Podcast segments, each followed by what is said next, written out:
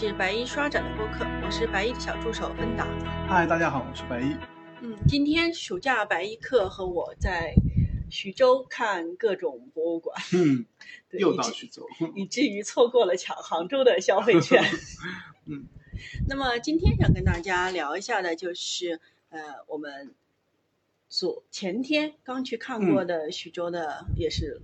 汉画像石馆，并且在老馆蚊子的攻击中落荒而逃的 故事。嗯，那还是从这个为了照顾，虽然我们之前也讲过一些就是汉画像石和徐州博物馆的介绍，也聊过这个良渚博物院的这个汉画像石展，但是为了照顾新来的朋友，我们还是请白衣先用大概五分钟、十分钟的时间，简单的介绍一下这个汉画像石以及徐州汉画像石的一个地位。嗯，徐州应该是全国看汉画像石非常重要的一个位置，所以徐州会有单独的一个设置嘛，就是徐州有徐州博物馆。我们应该是在第六期的时候聊过徐州博物馆嘛，然后徐州还自己设了一个这个徐州汉画像石馆。那徐州汉画像石馆收藏的就是徐州为中心地域的吧，有一些可能也不仅仅是徐州市了，就是略微会超出徐州的这个范围，但是基本上是徐州周围一片的各地出土的，或者是有一些被拿去作为建材使用，后来又被收集回来的，也有一些是嗯以前的这个考古所或者是以前的这个收集的，然后都集中陈列在徐州汉画像石馆。那从全国的汉画像石馆的地位上来看啊，我觉得徐州的汉画像石的收藏基本上是可以排进前三或者前五的这样的一个地位的吧。因为，嗯，全国也也是有很多嗯专题的博物馆，就是以汉画像石的收藏为专题的博物馆。这个嗯，比如说这个滕州的山东滕州的汉画像石馆就是比较有名的。然后，嗯，南阳的这个汉画像石馆，这个也是专门收藏汉画像石的。然后，陕西的这个榆林的汉画像石馆，然后山西吕梁的汉画像石馆，就这几个基本上都是，嗯，汉画像石的专题馆。那提到的这几个地方都不是这个特别大的城市嘛，也可以看得出来，就是之所以在这里设置一个汉画像石馆，一定是这里。这几个地方周围有大量的汉画像石的出土，然后又没有大型的博物馆来收藏，那自然就会建一个，嗯，就是汉画像石的专题馆。从这个角度来说，那徐州就更厉害了。徐州博物馆本身也很有名，嗯，我们在第六期的时候也聊过，徐州出土的这个陶俑也好，徐州出土的这个玉器也好，都是非常著名的一些文物。那它还有大量的汉画像石的出土，所以就会设置一个专题馆嘛。那汉画像石从嗯流行的时代主要是这个东汉为主，那么稍微有一些就是早期的，像春秋战国时代可能有一些简单纹饰的砖。那到了西汉的时候，会有一些汉画像石或者汉画像砖。那嗯，延续到后期，基本上就是到南北朝为止。那南北朝以后呢，也慢慢开始从汉画像石转向了汉画像砖的一个流行，因为画像砖呢烧制起来比较容易，然后做样式、做模型也比较方便，所以集中的流行时代基本上就是东汉到南北朝的这个时间段上。那为什么就是在呃西汉的这个时候，就是开始出现了汉、嗯汉画像石这样的一个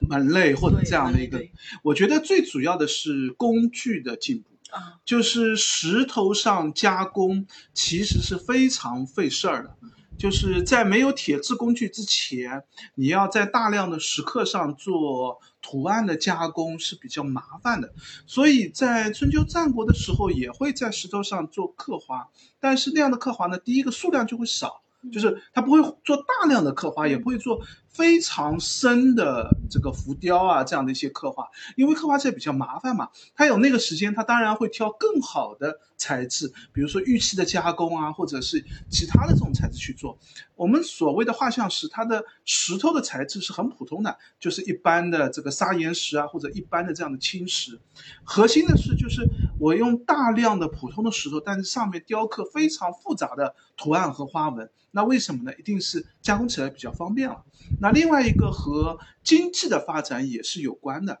就是汉代以后，这个随着经济性的提高，人口的增多，然后特别是汉代的一些。嗯，视死如是生的思想啊，或者是汉代的孝道的思想啊，这个伴随而生，使得墓葬当中开始出现大量的出现画像石和画像砖，就这个可能是这个汉代流行的核心原因吧。也就是说，画像石主要是出现在墓葬啊。我们嗯，当然这也有存留的问题啊。就是从现在的情况来看呢，可能在建筑当中也是有大量的使用的。对，祠堂。就是或者是宫殿型的建筑当中也会有大量的使用的，可能有一些画像砖也会和就是嗯图画啊或者是这个色彩绘画这些配合在一起使用的。那但是嗯一般的地上建筑它很难存留下来，特别是汉代这个时代，地上建筑基本上嗯如果有当年有地上建筑的话，这些建材石头上的这种这个建材早就已经被反复的利用掉了。那遗址当中呢，这个我们也零散的看到了一些构件上，比如说像汉代的汉阙上，其实也是有大量的画像石的存在的，但是这就很难继续推广，就是我们无法知道当时的一这个宫殿型的建筑里面到底使用的范围和数量有多少。但是地下的文物它存留的比较稳定嘛，而且画像石、画像砖它也不是一个会被盗墓贼拿走的文物，就是即使这个墓葬被盗了，它的画像石、画像砖是会留在原地的。那我们根据考古就可以知道啊，那汉代的墓葬当中，大概画像石、画像砖会使用到什么样的情况，会使用到什么样的程度，然后也可以看到一个演变的过程，就是从早期到中期，慢慢的刻画的情。情况啊，使用的情况都会有一个演变的过程，所以现在对于画像石、画像砖的解读，基本上是就是墓葬或者是墓葬相关的一些实质的祠堂当中使用的数量上来做解读的。嗯，这并不是因为。只在这些地方使用，而是因为存留的多，例子多，分析的可以比较清楚。其他的案例呢，就没有那么的，就是可序列性的分析或者可序列性的讨论。像汉阙上的这个画像石、画像砖，第一个汉阙本身的数量也没有那么多。它的也没有形成一个体力性的讨论，就是汉阙上的画像石是怎么样的演变。我们往往是把汉阙上的画像石和就是墓葬的画像石放在一起的，就同一个时代、同一个风格来做这样的讨论的。那我们就是把焦点回到徐州吧。啊，我们还得再提一下，就是，呃，其实现在画像石、画像砖、墓葬的出土主要集中在四五个地区吧。那一个呢，就是我们虽然今天讲的是徐州，实际上在汉代的时候呢，应该把徐州，也就是苏苏北和河南的东南部和山东放在一起，就是这个地域是一个画像石出土的大量的地区。嗯，有人统计过，大概在这个地域上出土的画像石、画像砖，可以占到总体中国出土的画像石、画像砖的百分之五六十左右，就是一半都是在这里出土的。那这当然是有原因的，就是很重要的原因，这个我们后面也会再聊一聊，就是和这个地方的一些汉代的封国啊、经济的发展各方面有关的。但是除了这个地域之外呢，还有几个地方也是比较值得一提的。还有一个就是，嗯，河南的这个西南部吧，就是嗯南阳地区，这个已经靠近了湖北和河南的交界的这个地方了。那南阳地区呢，是画像石、画像砖的一个比较早的出土地点，而且也是有一些新的形式、新的样式的。比如说，现这个比较早是指西汉的时候就有一些画像砖出土了。那嗯，而且它形制上呢也比较的精美，比较的细致，嗯，也会有一些色色的画像石、画像砖的出土，这都是有就是相当于是有一个代表性的这样的一个形制。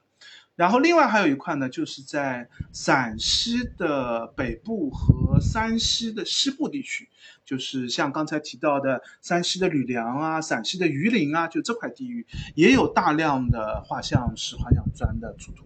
那另外还有一块地方呢，就是四川。四川呢是以画像砖居多，但是也有一些画像石。那是不是它的时代会晚一点？对，四川的时代呢，基本上是东汉东汉时间段上。就是四川的画像石、画像砖应该是被中原地带影响。那到了东汉以后呢，四川地域呢保持了一个相对的独立性，就战乱比较少，所以四川经济性保留的比较好。那也会有一些这个逃难、逃战乱的人进入四川，带来了四川的一个繁荣吧，可能带来了四川的一个画像石、画像砖的一个这个蓬勃的发展。另外还有一块呢，就是在洛阳地区。这个洛阳地区呢，嗯，画像石不多，画像砖有一些出土。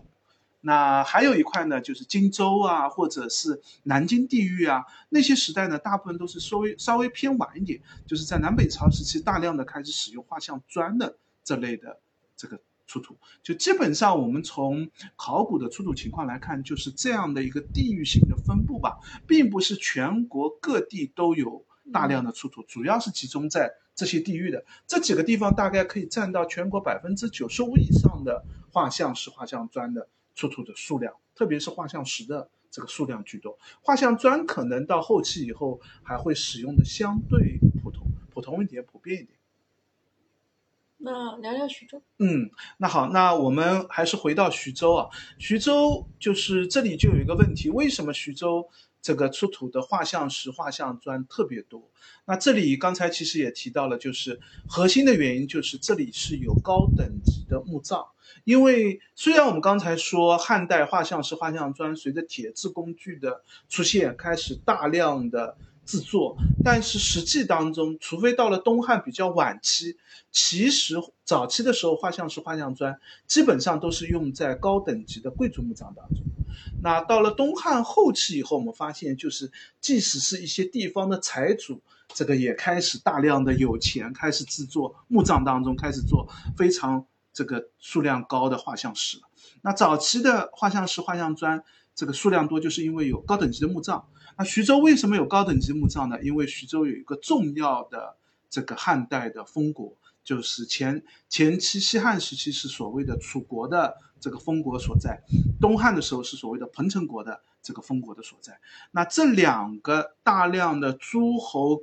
王侯的墓葬当中，他们的相关的这些呃女性的子子侄辈的其他小的一些封侯封国的墓葬当中，就是养起了这一批一大批石匠。就是他们有工作可做，才会大量的来做画像石、画像砖，那也使得这个地域的画像石、画像砖特别流行。如果没有早期的大量的工匠，那恐怕是不可能在这个地域会有这么多的石匠出现。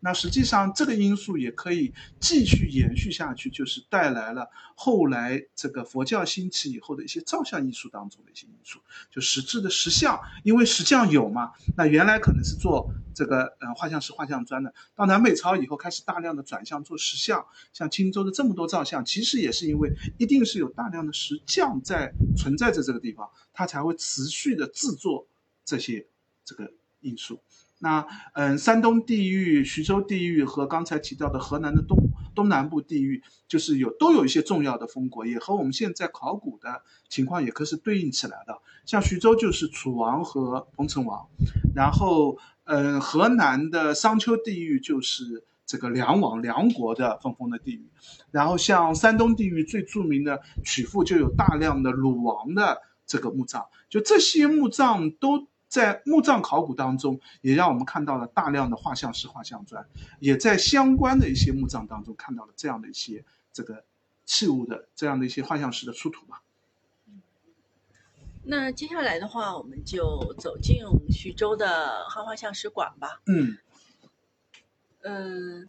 那么整个徐州汉画像石艺术馆的这个历史其实是比较长的，应该是在非常悠久了。一九五六年的时候，因为徐州这个地区附近有非常多的这个呃画像石和画像砖的一个发现吧，应该说很多，就像白衣刚才提到的，就是已经变成建材了。对，就是很容易在呃路边的桥栏上，或者说谁家的猪圈里都有可能会翻到这个画像石和画像砖。那么，所以在一九五六年的时候，徐州就已经成立了汉画像石的保管机构。嗯，那么随应该当时是附属在考古所的建制下面的吧，就是一个集中保管的一个地方。我估计当时就是云龙湖边找了一个区域，就集中放在那个地方。嗯，对。那么后面随着就是呃各种收集的这个汉画像石的数量的增加，也包括一些呃徐州附近，主要是铜山、睢宁、沛县一些汉墓汉墓考古对，嗯也出土了一些这个汉画像石。嗯那么在一九八九年的时候，嗯呃徐州汉画像石艺术馆就已经建成了。嗯这个是老馆，对对对，就是现在的对现在的汉画像石馆的北馆嘛，应该叫做。对，然后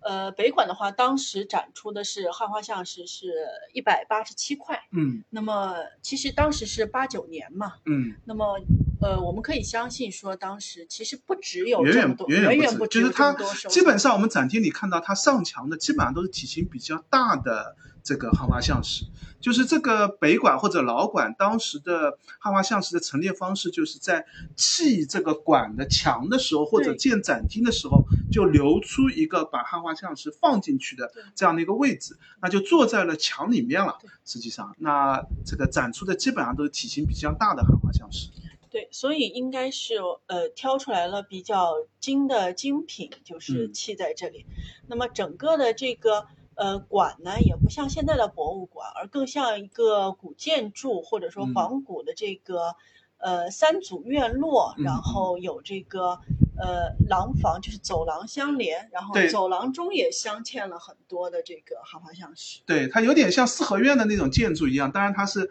三落这个三三组的这样的一个这个，周围都有一圈这个围墙，然后围墙连围墙是做成一个廊道的样子，然后在围墙上面呢都嵌进去了汉画像石然后在这个每个院落里面呢都有三个房间的样子，每个房间里面呢再有一个展厅，再放砌进去了汉画像石。嗯，房间里的展厅都是最精美对，最好的这一批基本上都放在了房间里面，砌在了这个房间里面的墙上。然后相对就是刻划的普通图案样式简单一些呢，就是都放在了廊道里面、廊墙上。然后等一下我们也会提到，就是那个新馆，就是南馆的、啊就完全不是这个样子对，完全不是这个样子。但是由于就是呃最好的精品，其实我们感觉都是已经留在了老馆里，所以嗯就是虽然。很多人会会直接走到新馆去，但是我们还是强烈推荐大家，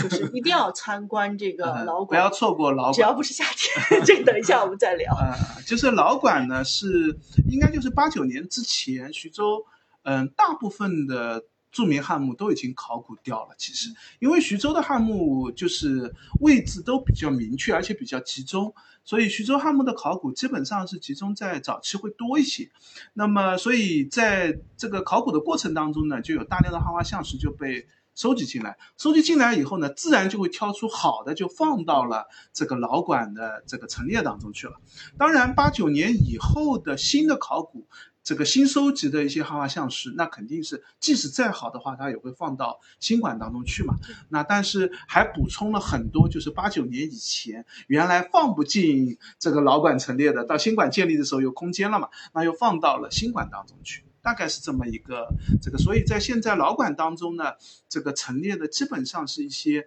嗯比较有名的啊，有的都是教科书级别的这个汉画像石，然后图案啊、类型啊都是精挑细选的这样的一个对对形式吧。对，然后也也因为就是汉画像石的整个研究，其实也呃历史也也也有有一点嗯。久了嘛，所以就是说你能看到，呃，关于汉画像石的研究啊、论文啊、图像啊，嗯很多都是关于老馆的对，对对对都是老馆里面的这个藏品。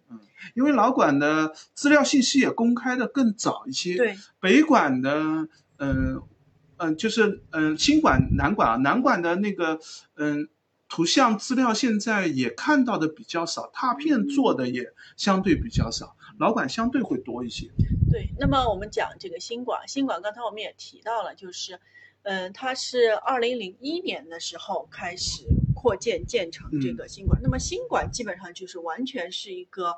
博博物馆的形式了，然后应该是三层对楼三层楼，一层其实是一个，嗯、活动大厅，或者对说，现在其实是一个，嗯、原来有卖文物啊，现在也嗯取消了，就变成是一个这个入口或者是这个进门的这样的一个地方。虽然现在有一个临展厅嘛，展示了那个书画的部分，跟画像石也没有太大的关系，基本上就进了一层，马上你就会到二楼去参观了对。二楼和三楼就是汉画像石的布展展厅了。对对，然后它的整个的主线也是按主题来做一个陈列，这个跟北馆的这个呃展现还是不太一样的。嗯北馆感觉就是还是努力的按照这个出土地点放在了一起。对北馆呢，因为它第一个呢，当时有很多是有具体考古地点出土的一些这个画像石，而且都是相对集中的放在了一起，所以基本上是一个区域大致上是按照考古这样来放过来的。但是北馆也有很多散存，当时对对，也有很多散散存。然后呢，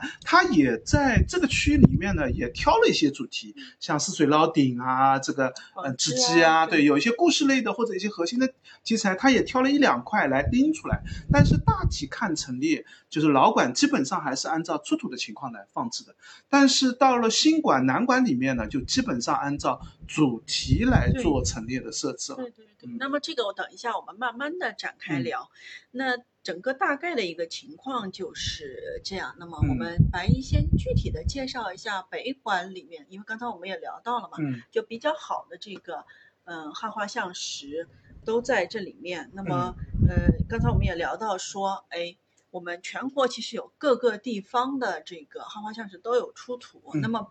北馆其实我觉得，我我们参观的时候也在聊嘛，北馆嗯其实很多东西是很能代表徐州山东地区的这样一个，它有它这个地域的一个非常显著的一些特点。嗯。嗯、那白衣跟我们聊一聊，就是这些需要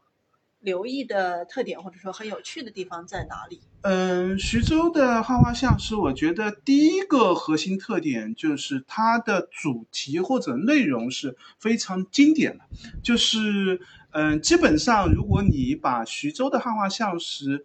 嗯，大致的主题都看全了以后，你去任何一个地方看汉画像石，百分之八九十的故事题材你都了解了，就说明就当时汉画像石工匠很多时工，我相信他恐怕是呃。不一定识字，也不知道刻什么内容，它一定是有一个样板或者一个粉本，当然它可以在这个粉本或者样板上做一些发挥啊，但是它实际上就是一定是有一个当时流行的样板和粉本，而这样的样板粉本在徐州地区或者是徐州山东地区是最为集中的一个流行地域。所以，大量的故事性的、内容性的一些题材，在徐州汉画像石里面都会看得到。我们这里就可以以泗水捞鼎这个为例吧，就是泗水捞鼎。你要先讲一下泗水捞鼎的故事。泗水捞鼎是一个汉代人特别喜欢讲的一个故事，说的是说这个周王的九鼎，这个象征天下的九鼎，象征九州嘛，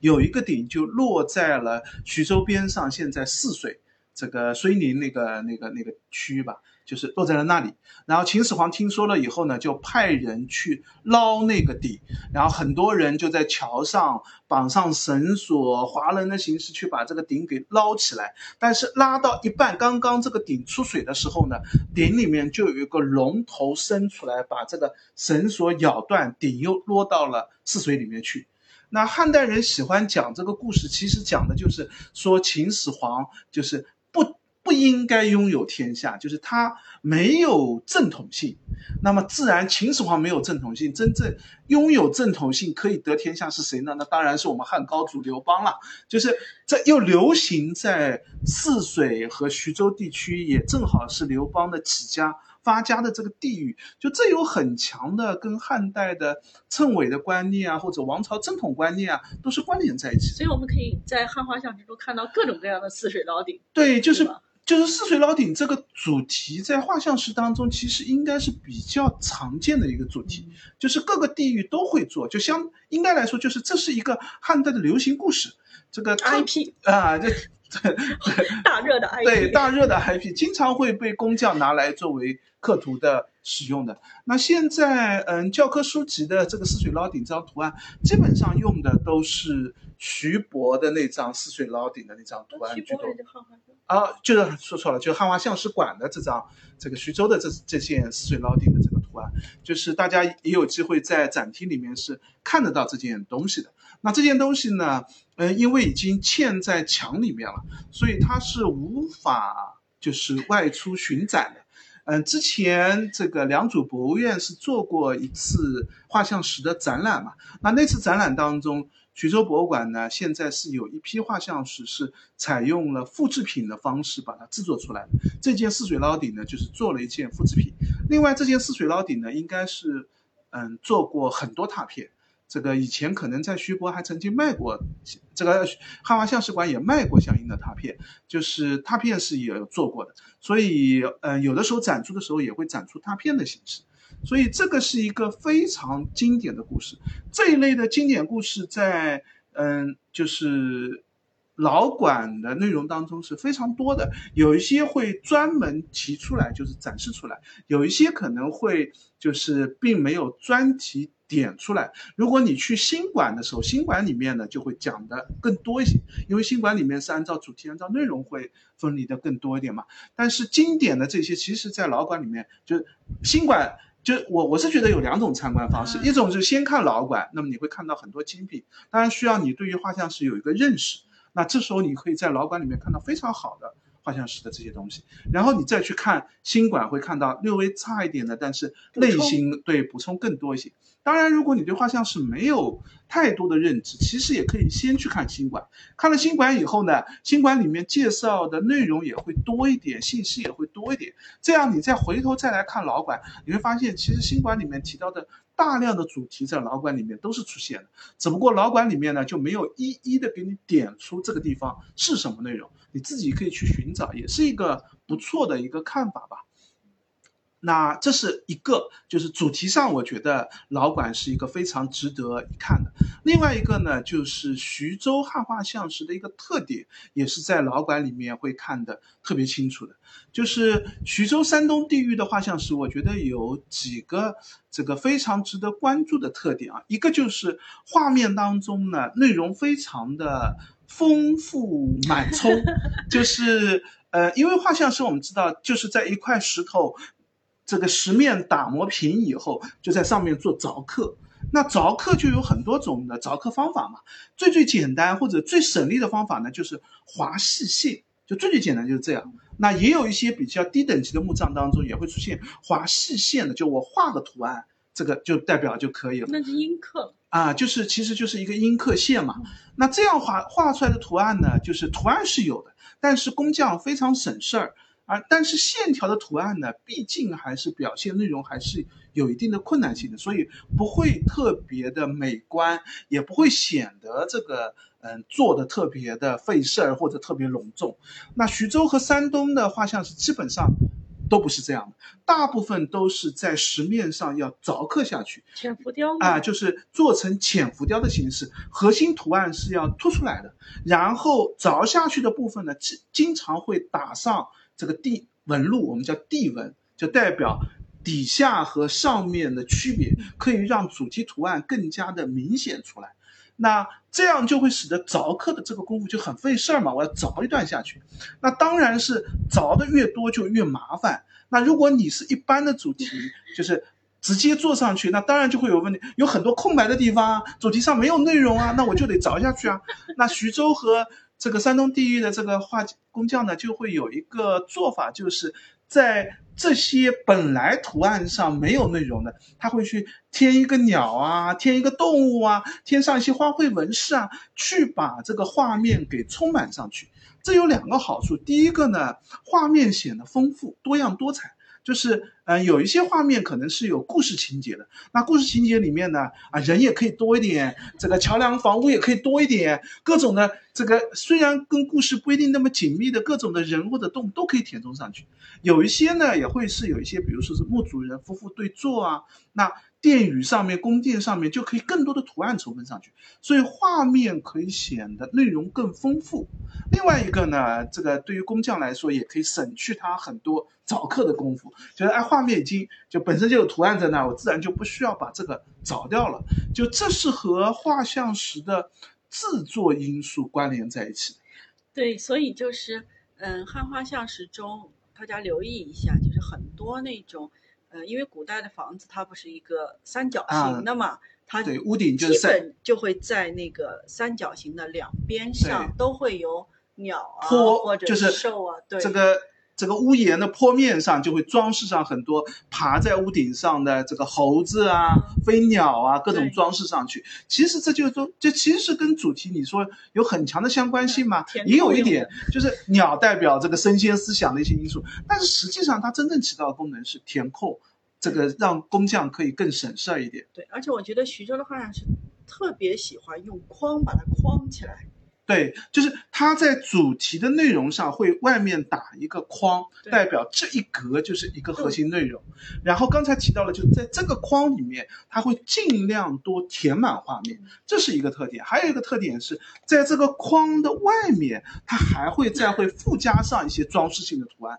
做一个鸟啊或者虎啊龙啊这样的一些装饰性图案。就是这一点，应该说徐州的画像石的工匠。有比较强的艺术创造性，嗯，就是我相信他们拿到的粉本或者图样上，很可能是没有这些东西的，或者有的话，也只是个别的，他自己创造发挥，让这个画面更加的丰富，内容更多了。特别喜欢出格，对对对，就是字面意义上的出格，对，既是就实际上就在做的时候，他也会出格来做。另外一个也是他概念当中或者创意上的一个出格。所以这样的话，就可以使得我们在看画像石当中呢，就是不会那么的重复性特别多。这一点其实也是看画像石比看画像砖要有趣的地方。画像砖呢有一个问题，大部分都是模印的，就它是有一个模板去翻印那个砖，在烧砖之前把图案印上去。所以画像砖呢，往往有一个问题，就是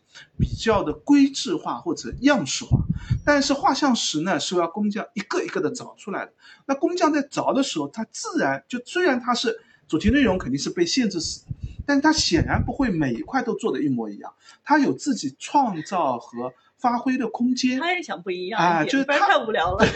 那这样的话就会看出工匠的艺术性，就这一点是我觉得看画像时非常有趣的地方嘛。那还有一个这个，嗯，看老馆这里可以看画像是看出一点呢，就是大家也要关注一些经典性的图案，或者说经典性的主题。这里面有几个是非常值得关注的，一个就是神仙故事类的主题，像这个西王母啊，这个东王公啊，雨人啊，这个和神仙啊，这个这个嗯。昆仑山啊，等等这些故事有关的，或者《山海经》里面的各种各样的神兽啊、异兽啊相关的，这是一大类。还有一大类呢，可能跟这个也略微有相关，像星辰类的这些故事，这些呢都是这个天上的神仙和神仙思想是关联在一起的。还有一大类呢是和人间关联在一起的，就是呃宴乐啊、这个出行啊、这个杂耍啊这样的一些这个反映当时汉代人生活场景的。那这在老馆当中的画像石当中也是特别的丰富的，而且老馆当中呢，因为没有进行主题的整理，嗯，反而有一个好处呢，你会看到同一个墓葬当中，其实你会看到多样性的。这个陈列。对，那如果有机会去一些像茅山汉墓啊、白节汉墓啊、北东山汉墓，你去墓葬当中去看画像时，你其实会知道，画像是在墓葬当中，它其实是有布置位置的，在门的地方它有相关的主题，在卧室的地方它有相关的主题，在陈列空间里面或者所谓的他们的这个这个殿宇的这个区域的地方又会有相关的主题。那等到新馆里面，因为它按照主题分了以后，它就把相当于把这些东西都给拆散了，内容就一个个分离开来了。但是其实，在老馆里面，因为是按照这个出土地为主的来陈列，反而会看得更清楚一点嘛。就这一点，我是觉得看老就这几点都是看老馆当中是比较值得一看的。嗯，好的，那我们就把话题转到新馆，嗯就是南馆。那么南馆我们刚才也聊了，它是零一年扩建成的。那么嗯整个的思路都是按照这个主题陈列来，专题陈列为主，嗯所以其实一进门那是啊，刚刚才也说了，就是北馆很多汉画像石它是嵌在这个展厅的墙上的，对但是南馆的话，它现在就是更接近于现代博物馆的一个考虑陈嗯列，就是一进去的话，它第一个主题我记得是那个神道天路吧。对，其实主要是。呃一些就是神道石雕，对对，就是其实是嗯神道上的用的石构件为主。就这些石构件呢，它没有特别多的图案，往往是一个石羊啊或者石虎啊造型为主石，门，对，哎、稍微补充一点汉画像石图案。但是这些东西呢，在以前会觉得不那么重要，嗯不值得展示。但在这里呢，就把这个这个作为一个这个区单元部分吧。而且是以一个复原的形式做了一个对展，现，就是能够更略立体微的去看到呃它。，对，是的，就比如说是呃墓葬的这个石门的位置，它也把一个个构件组合放上去了。你可以知道啊，墓葬里面这个实际上也是有一个门这样的一个区域空间的。那么接下来基本上就是一个一个的主题了。嗯啊，还有就祠堂也有一个陈列，嗯就后面那个承天敬祖的这个专题，其实是略微复原了一个。嗯，地下祠祠堂的这样的一个结构构建嘛，当然，因为徐州没有出特别有名的祠堂的十字祠堂的这样的一个组合构建，如果山东的话就会有很多了，或 孝堂山的那个郭氏祠堂，这个五粮祠都是非常有名的这个石质的祠堂。这种祠堂基本上就放在了墓葬上面，是嗯家族墓葬的一个祭祀的核心地方吧。那嗯，应该在汉代的时候，这样的数量是很多的，但是大量的都被拆散分离掉了，所以徐州这里只有一个很简化的一个这个食堂，也不完整，略微做了一个样式，然后后面基本上就是按照这个内容主题来做了。后面这个有这个二层楼，就是二层楼主要就是第一个就是刚才提到的这个神道天路，然后承天敬主，然后二层楼后面还放了一些就是略微反映这个嗯。雕刻工艺或者说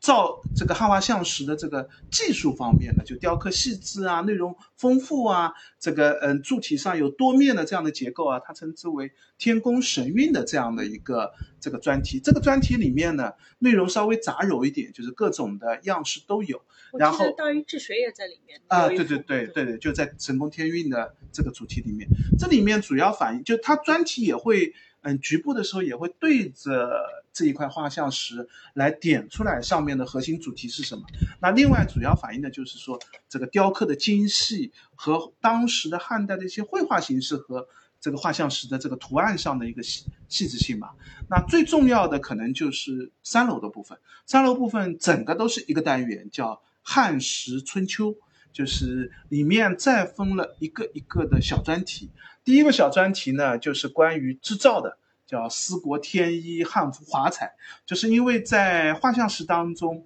既有关于织机织造技术方面，也有很多关于汉代的服饰啊、服装啊这个方面的一些形就是象。大家可以借由这个呃汉画像石上的人物形象嗯来研究当时汉代的服饰的特点。嗯，是的，就是你可以通过看他们的这个衣服的身衣的装束啊，或者是衣带上的这个配饰啊，知道汉代人的一个装束形式。那当然这是一个图像化的，就并不是一个实物的情况，和实物配合在一起，当然我们就可以对于汉代的这个服装制度有更深入的了解嘛。这是第一，就是《汉室春秋》里面的第一个小单元。第二个小单元呢，就是关于这个食物饮食或者耕种的。耕耘这个加强饮食为天嘛，就是像反映这个当时的这个耕织耕这个耕地是怎么样的，这个用的这个耕地的这个器具啊，这个什么曲梨啊，对梨的造型啊，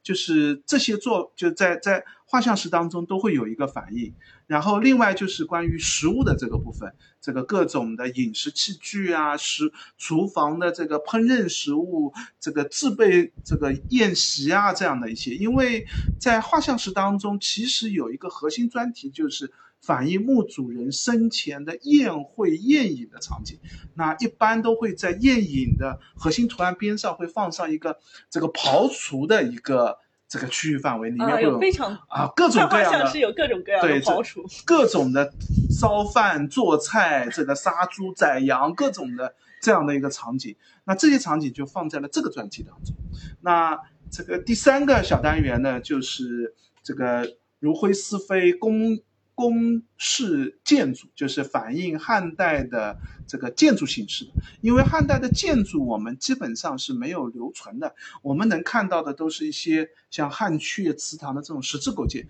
真正的木构建筑我们看不到。那么在画像石当中有大量反映这个房屋建筑的一些这个形制，既有在画面当中，就是有这个建筑的形制、斗拱的结构给你做出画出来的、刻画出来的，也有用画像石直接用石头仿木头做成斗拱建筑的样式，那么都可以在这个部分可以看得到。然后再下面一个单元就是乐舞百戏，就是因为在宴乐的场景当中会有很多舞蹈啊、杂耍啊这样的场景，那么这些演出类的这个像表演的秀舞，我们在陶俑当中也看得到，这个呃画像石当中也会有大量的反映各种的这个舞蹈的形式或者击鼓奏乐乐器的相关的形式，都可以在这个单元部分可以看得到。然后下一个单元就是这个出鱼入丸、宝车雕马，就是表现出行场景的车马出行，就这是画像石当中数量非常非常多的。然后再一个单元就是六博游戏，就是六博戏也是汉汉代非常流行的一个棋类游游戏吧。那这个画像石当中有大量反映，既有墓主人在下六博棋的，也有表现神仙在下六博棋，与人在下六博棋的，就是表现这种神仙思想的。那这个部分，就这些画像石也会被单独挑出来放在这个单元当中。然后下一个单元就是生死相依，男欢女爱，就是墓主人夫妇的这个恩爱啊，这个这个墓主人夫妇的这样的一个这个这个这样的一个场景。那这里面有一些很有趣的 这个少儿不宜图案，就是呃，既有比较，因为这里面会出现一些汉代人很难，就汉代人的绘画还没有。成熟到可以表现这么复杂的图案，就有些图案场景类的图案，只要把人摆上去就好了。但是像比如说我们那个，我还发了一个微博来汉代说明毕加索，汉代人夫妇接吻的一个场景，我估计那个工匠就不知道怎么去表现两个人接吻，因为他所有的汉代人画人，他基本上只会画两种人，一种是正侧正面，一种是侧面，而且那个侧面就是标准的侧面，然后他画那个两个人呢，全部都是正面表现，但是接吻呢，这个嘴巴呢，他又把它移到了侧面上，所以变成了同一个脸上出现了局部是正面形象，局部是侧面形象这。就是立体主义。就立体主义的概念就是把各种的角度都放在了一个画面当中嘛。那就这些图案也体现了工匠的一个探索性或者创创作性吧，就是跟艺术性也有相关了。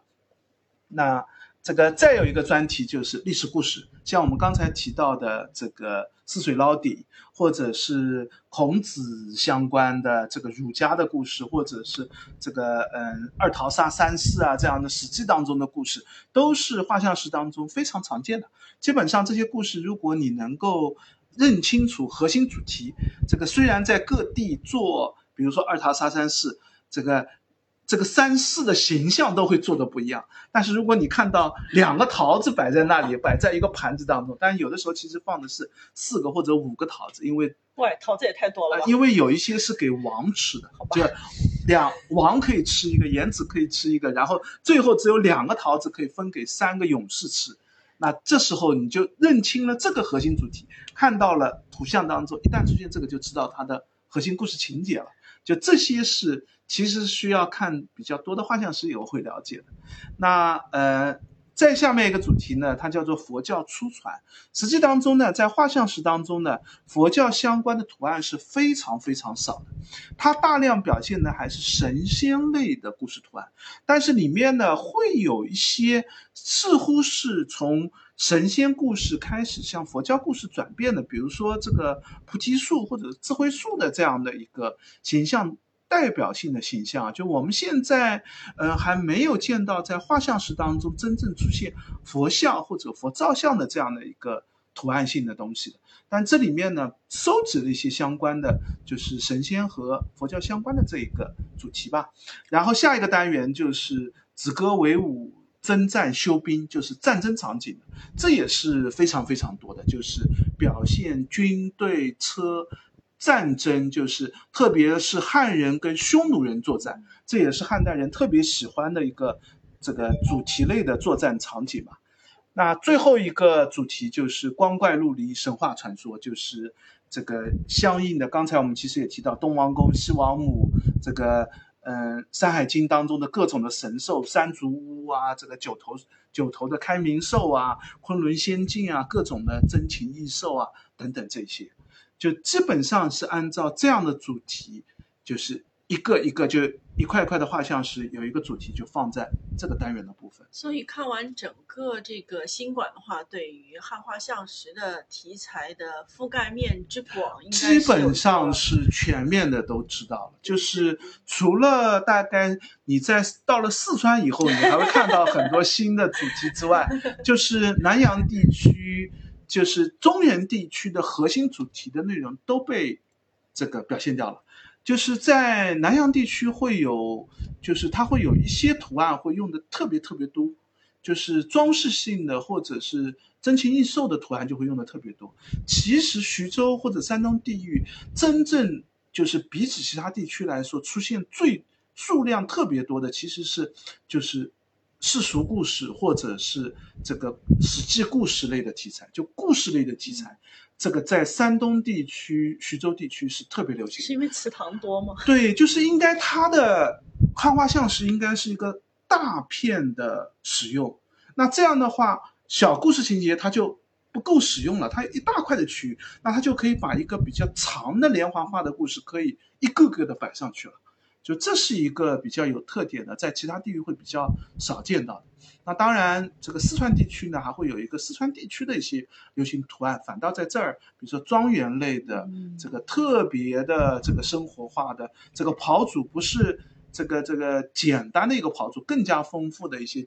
这个内容题材就跟生活相关的题材，在四川地区是会更多的出现。对，严谨，嗯，买酒，对，就它它更加的世俗化的一个生活反映，在这个呃徐州地区的生活反映的这些图案里面，其实你还是看到它是模式化的，或者说贵族类的。啊，就都都是贵族类的，就就就是贵族的生活场景，这个呃刨除的场景，嗯，出行的场景，就你其实看了。大概二三十种以后，你就发现啊，都看来看去都是这个样子。到了四川地区以后，你经常会看到，哎，从来没见过的一个图案，这个在这个当中有反映出来，然后是非常日常世俗生活化。我觉得是不是因为四川的那个花像是更后更后期？对，它的时代要晚一些。然后我我是觉得应该是跟粉本或者样式化的流传有关，就是粉本它也很难大量的进入到四川地区去，那四川地区人就必须要创造一些图案出来。来。发动自己的智慧。他看到你们在做。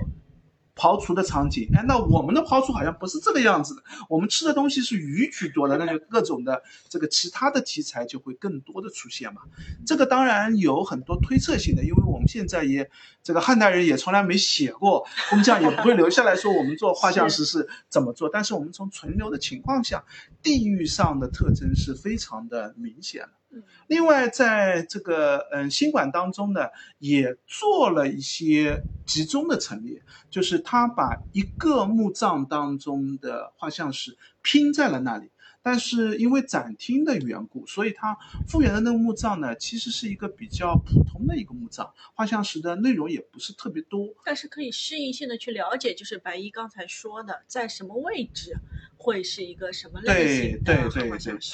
取了一个专题的名字叫千秋地宫，就是做了一个墓葬的一个复原吧。这个放在了这个刚才我们提到主题的展现的中间的这个地域，然后也有一些这个题刻类的和刻字类相关的也集中做了一个展示。可以，我觉得新馆是基本上是一个。都可以放作是一个教学类的汉画像石馆了。就如果你希望对汉画像石有一个全面的了解，基本上把新馆从头到尾的看一遍，画像石的这个了解就很充分了。而且参观条件特别好，就是空调啊、陈列啊、灯光啊都非常非常好。老馆真的是，